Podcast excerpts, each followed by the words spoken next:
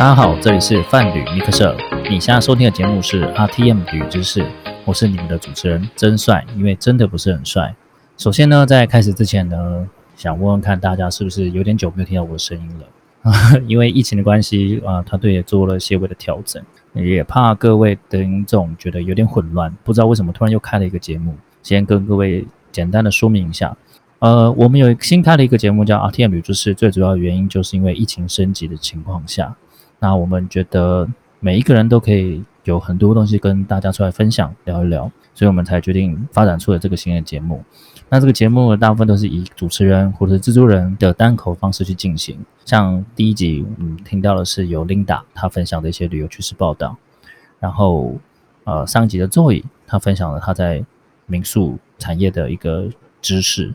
那这次就是由我真帅呢来为各位分享，所以如果各位想要听到我和莉莉亚两个人就是在那边干够啊讲讲话的时候，可能要请各位稍等一下，因为我们其实也非常期待疫情的趋缓啊。我相信大家都很闷闷了太久哈，虽然现在降级了，可是很多地方一样还是不能去，大家都还是会害怕。也因为这样子呢，我们和制作人讨论了。一下说，那这一集要由我聊什么呢？因为旅行社现在啥都不能干嘛。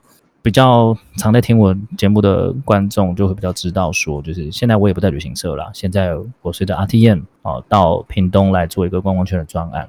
那时候我们就在想说，哇，我可以来分享什么？结果那时候呢，时钟哥呢就分享说，呃，未来会可能会就是降级这样。当这样的讯息公布的时候呢，呃，制作人就问了一个问题：那你觉得？之前在国外的时候，我们不断的一直在讨论说，就是疫情后，呃，机票可能会涨价，local tour 可能会涨价，所以出国旅游会变成一种奢侈旅行。那这种情况会不会在国内出现？他问了我一个问题，所以我们今天来聊一聊，就是现在在台湾的疫情情况下，是否有因为疫情的改变而导致旅旅行业或是旅游产业他们的一些结构上的改变？今天的话，我大概会以有几个面向啦，不外乎就是以涨价，然后对于新政策的看法，那还有未来各位呢可以怎么去选择旅游，或是我会推比较建议大家用什么样的方式去看待整个产业。在微解梦情况下，那旅游业者的话会涨价吗？会顺势涨价吗？这个问题哦，我那时候想了很久，好顿了一下呢，我当时的回答是，我觉得不一定，也不敢。其实呃，理由很简单，那我觉得也分三个面向来看。在疫情的情况下，真的时候，呃，我们从去年开始，从去年三月份开始一直来看的话，很多时候都是在做前期准备。那台湾很幸运，在前期是所谓的防疫优等生，所以呢，我们的生活上没有太大转变。我们反而比起其他国外地方，我们现在才正式感受到疫情带来的一些威胁跟不方便。我相信这时候很多人在上次疫情爆发之后，开始 work from home，好分流上班。然后很多事情都改成线上来处理。那我觉得这个对于旅游产业，而不是做旅行社而已。呃，从原本从国外变到专注到国内，那都还可以做国内旅游。那现在的话是完全不行。所以我认为那个时候的前期准备呢，等于是原本准备好，哎，至少还可以生存。那现在就直接进入寒冬。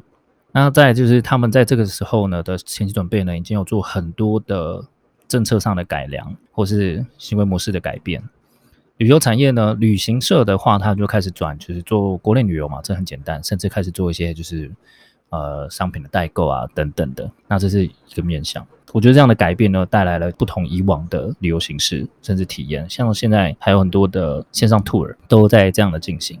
可是，在疫情在台湾这样爆发之后，在现在趋缓的情况下，对于台湾到底有什么影响？我认为呢，其实会不会涨价这件事情，还是要分国内外市场。其实，在国内市场，我觉得反而比较难说。但国我认为国外市场涨价几率是高的。为什么这样说呢？我觉得我们来看团体旅游好了。我来呃，毕竟我的专业在团体旅游，就算不是团体旅游，我们以自由行来看，不管是国内外啦，会影响旅游市场的价钱的的零件呢，主要分三个：一个就是交通，再就是住宿，再就是餐厅。那国外市场的话，想当然了，现在大部分的国家都不错。虽然美国最近又爆发了，但是在疫情去完的时候，其实前阵子美国过得都还不错，甚至都已经解封了。很多已经封城过的城市都已经在陆陆续解封，甚至都开始有一些旅游的呃游程开始出现。那这三个主要的元件呢，交通国外的话就比较明显，是因为现在如果你要同时注重防疫，因为美，比如说以美国来说好了，他们的疫苗的施打率还没有很高的情况下，那还是有很多人会去选择就是梅花座，或是就是尽量少接触人的旅游形式。所以交通形式的改变，甚至如果你要做团体旅游的话，它的客人一定会变得少，所以人数也会增加。那住宿跟订房呢，当然想当然，需求提高了，它价钱就会提高。那再就餐厅，餐厅呢，它国外比较现在遇到多了，不是餐厅不开，而是人手不够，所以他们其实能接单的餐厅也不多。我认为他们一定都是会涨价的，因为他们会直接反映人事成本，呃，人事成本之外，还有就是他们的零件成本。这些都会反映到价钱上，所以各位之前看那个那个疫苗团的时候就会很贵，因为我们住，因为防疫旅馆不是每一个地方都可以做防疫旅馆，所以它是有一个相关规定的，而这相关规定就会直接增加它的成本。在其他国家旅游，当然了，国外市场就一定会涨价，但在国内市场呢，我认为台湾比较不敢涨价，为什么呢？像现在疫情趋缓之后呢，很多的业者，尤其是就是。旅宿业者都很期待，但也很害怕。前阵子呢，肯定呢，因为我家人在屏东，所以我有注意到一些屏东的，就是我注意到比较多是屏东的状况。垦丁跟小琉球，就是恒春垦丁、小琉球，他们的业者都已经自主，然后比如说封岛或是直接不接客。那在疫情趋缓后，当然你们还是有看到一些新闻啦，就是什么偷接客啊什么的。我觉得那个都是少数，但真的是少数吗？我觉得很多可能是黑暗，就是大家一定都。可能多多少少都会接，为什么？因为真的就没客人了，你不接也也也就是没赚钱嘛。所以有些人拼死拼活还不是去，还是会去接。但现在的状况是疫情趋缓了，人流并没有马往马上冲出来。现在是我旅游旺季哦，各位，现在是八月份，过往都是所谓的旅游旺季，但因为疫情的关系，所以导致于现在都没有人会出来，所以业者们现在什么不多，就是空房最多。我原本认为最先受益的应该是会是这些旅宿业者，但这样听起来，这样看起来，我认为他们就算有反弹，也不敢去接客。那天刚好有机会到恒春跟业者们聊一聊，我蛮意外的是有客人，还是有客人会出来，但是真的很少，就一组两组。那对于不管是饭店、民宿来说，其实这些都只是杯水车薪，没办法解决太多事情，因为人不出来，气氛没有回暖情况下，大家都不敢出来，所以有些业者。他们可能满房了，或听到有一些业者感觉好像蛮不错的，好像满订房满的，主要是因为他们都是独栋的，所以比较没有什么接触风险。可是相对于其他民宿的话，他们的压力就会很大，所以他们也会考虑到这一点，他们根本就不敢住满。所以当然，为了反映市场，为了接单，他们还是会把价钱降下来。另外一个方面就是讲到所谓的交通，呃，交通在很台湾都相对是方便的，不管是高铁、台铁、游览车到一个地方，就是我们台湾几乎是一日生活圈。可是呢？因为在如果是跟旅游团的情况下，你还是很大的几率会有所谓接触风险，因为跟人接触嘛。所以我认为公路旅游就是自驾旅游、自由行会先反应回来。那这样子反应回来，就会慢慢的去看到市场到底会不会被验证是，哎，到底有没有人敢出来？而交通如果今天都跑到了，呃，游客的旅游方式全部都从以往的整团啊变到自由行的情况下，因为大家会想附近晃晃嘛，开个车、骑个机车去一个到的地方。这样的情况下呢，就导致于很多地方原本都是以观光客为主的地区呢，就会损失很惨重。那高铁还是跑，台铁也还是照跑，但这些地方能到的地方全部都是以都还是可以开车。那如果大家的距离缩短了，那能到的地方就会相对的少很多。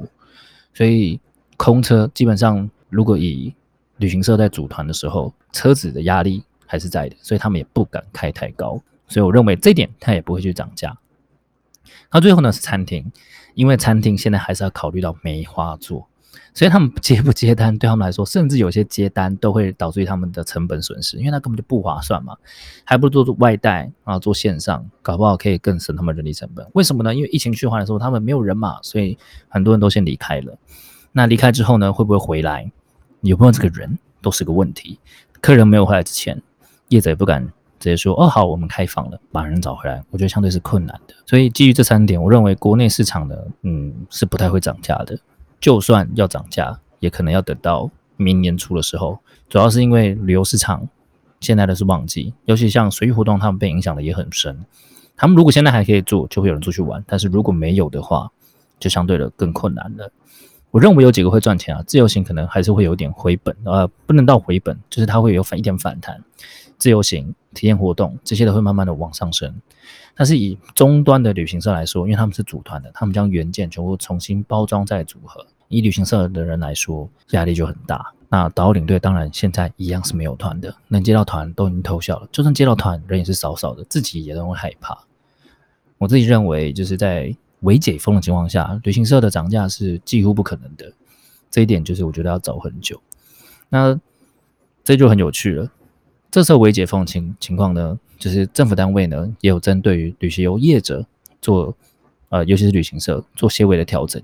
就是呢，他们有开放九人座的旅九人旅游团的限制，它开放了，你要组团可以，就全部都做，就是做九人旅游团。当这个消息一出来的时候，时钟哥。我记得下午两点吧讲，我三点就收到消息，有一些人问我，那当时我很委婉的，就是回掉了。我觉得我们都有在准备，我们在做行政的优化，然后我们在准备一些串联一些地方资源啊、交通资源等等的。可是我自己心里是没有谱的。在过了一段时间之后，其实我想，我想的很清楚，我觉得这种限制的开放的，其实蛮没什么用的，因为 就是九人座其实真的很不符合成本。一般的旅游团哦，如果是九人座的话，九人座只能坐八个客人，那。一台车最多坐八个客人，如果还考虑到梅花座的情况下，只能坐四个客人。那四个客人跟自驾游是差不多的，就跟自由行是一样的。那四个人到底能赚多少钱？客人愿意，除非你今天走的非常高端、高单价，但四个客人真的就赚不了什么钱。他们的不管是消费力，或是他们今天组团的呃价钱能高到哪里去？我觉得都很困难。再加上很多景点都不一定会开放。还有，甚至还有人流管制，而这个是旅行社很难做到控管的。如果人流管制，我到底要去不去？因为你不知道现场到底会有多少人，所以我真的觉得这样的开放、这样政策，其实对于旅行社来说一点意义都没有。就是好听啦，但 这样讲听起来好像就是觉得说，哎，政府怎么这么会派出这种调整出这样的行程、这样的政策啦？但我觉得对于所有人来说，就是虽然缓不积极，但。我觉得可能是一种适当性的调整方案，就像现在我们一直呃适度的去调整我们的政策一样，就慢慢去开放。我觉得这样的开放它是有必要的，而且这样讯息对市场它是有正向效果的。我相信大家都知道，消费市场如果停停滞的太久的话，对于台湾经济不是不是一个很好的循环。那这样的消息的适度呃适度的去释放出这样的消息，可以让业者。哦，就是说旅游业者比较有感是哦，政府有照顾到我们之外，也可以让消费者去慢慢感受说，哎，好像可以出来一点的，去刺激一些消费。当然，阶段式的开放可能缓不积极，甚至杯水车薪，真的没什么没什么用。但是不这样做，我觉得大家会更闷，因为所有的人事成本都在烧，还有房租成本都在烧，水电也要交。我觉得这样的方式，毕竟还是会让有一些人。消费者比较不怕的情况下，如果我们又能完全都做好防疫的话，我觉得它是一个不错的措施。只是相对的，对旅行社来说，大旅行社来说，它真的不是一个很好的政策。但适度的让所有人都知道，我觉得是好的。可是就很有趣哦，九人座不行，然后现在疫情又没有马上反弹，去缓后又没有马上反弹。大家去年一直在讲的报复性消费，报复性消费，有没有注意到现在几乎都没什么在讲了？原因是因为。没有人可以从任何迹象去判断到底会不会报复性消费，不管是政府的政策，或是呃从各个数据来看，消费数据来看，我觉得消费者自己都会怕怕的。